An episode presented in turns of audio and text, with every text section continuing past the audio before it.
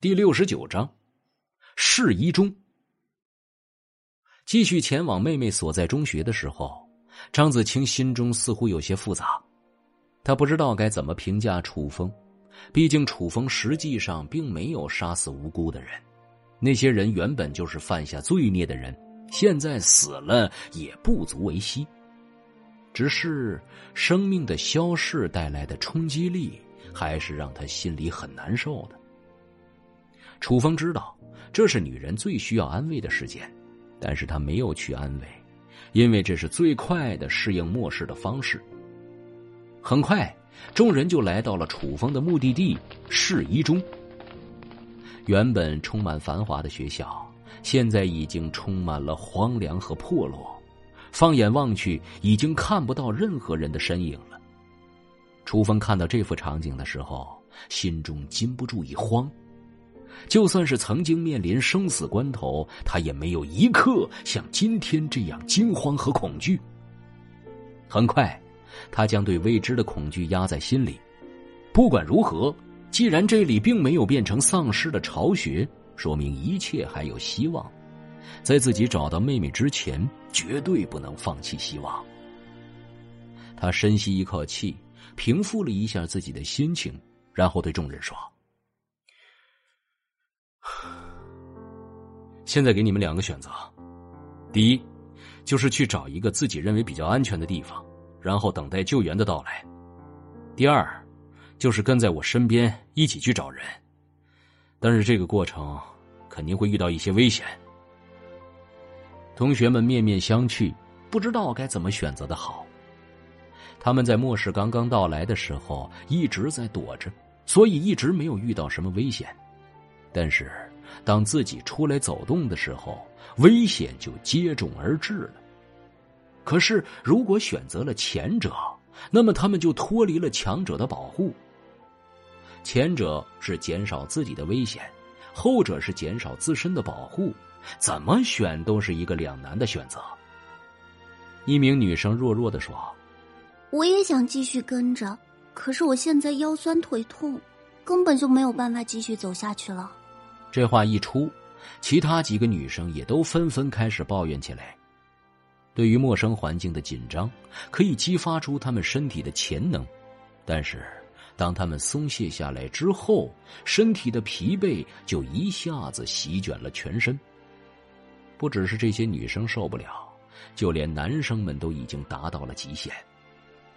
张子清说：“你们可以在这里休息一下，我们自己去找人就好了。”这个时候，万芳忽然说：“我要跟着。”这时，一名女生在身后娇滴滴的说：“可是，嗯，可是我们也是需要保护的。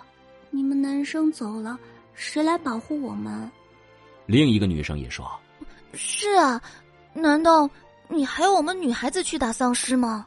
楚风默不作声的前往了教学楼，不理会这些学生的抱怨。搜寻过教学楼之后，楚风又去了宿舍楼。来到宿舍楼之后，他看到这里居然从里面上锁了，这让他感到有些惊喜。毕竟这代表着里面还有幸存者。当然，他下意识的忽略掉了里面出现怪物，然后瓮中捉鳖的情况。毕竟，就算是他，也不愿意用最坏的结果揣测自己的家人。他用元气感知了一下。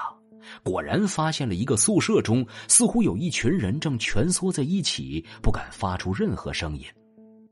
他用元气凝聚出钥匙的样子，然后开了锁，来到了那个人群密集的宿舍，发现里面是一群女生。啊！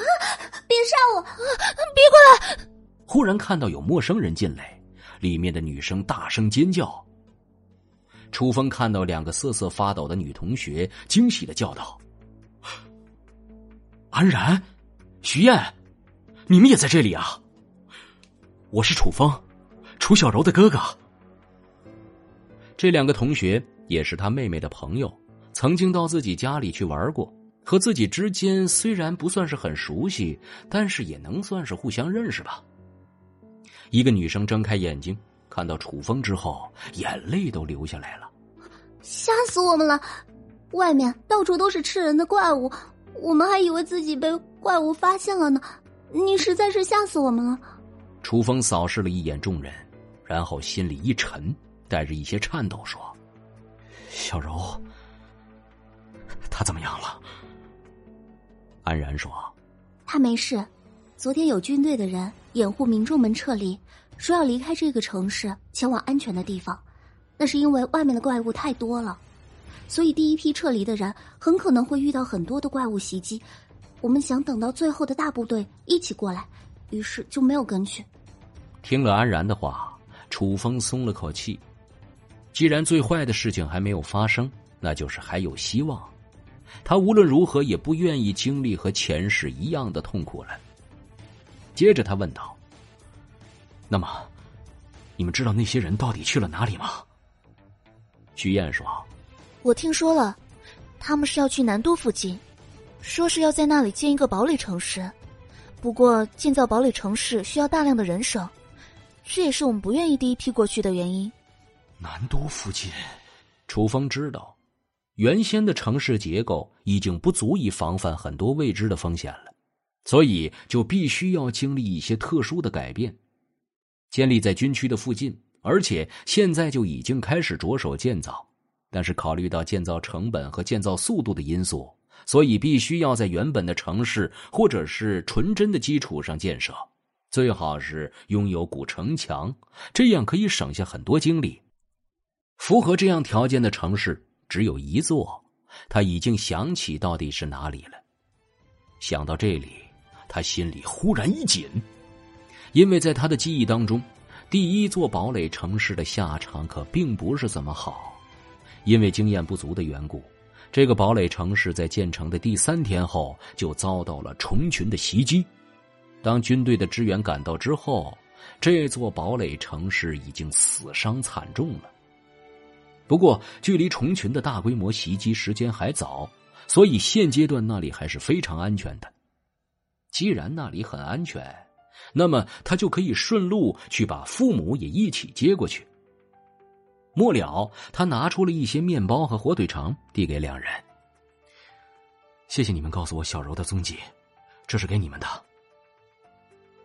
安然和徐燕看到香喷喷的面包，口水几乎要流出来了，于是就不顾形象的扑了上来，将面包一把抢过，然后大口的吃了起来。这时，一开始还对楚风的到来有着一些畏惧的女生们，现在也纷纷两眼放光。他们已经一天没有吃东西了，不能靠喝水来缓解自己的饥饿。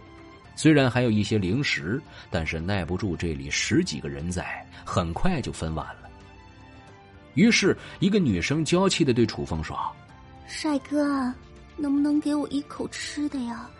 人家已经很饿了。”“对呀，看你后面那么大的包，里面肯定有很多好吃的东西，分我们一点吧。”我们都快要饿死了。本集播讲完毕，感谢您的收听。去运用商店下载 Patreon 运用城市，在首页搜索海量有声书，或点击下方链接听更多小说等内容。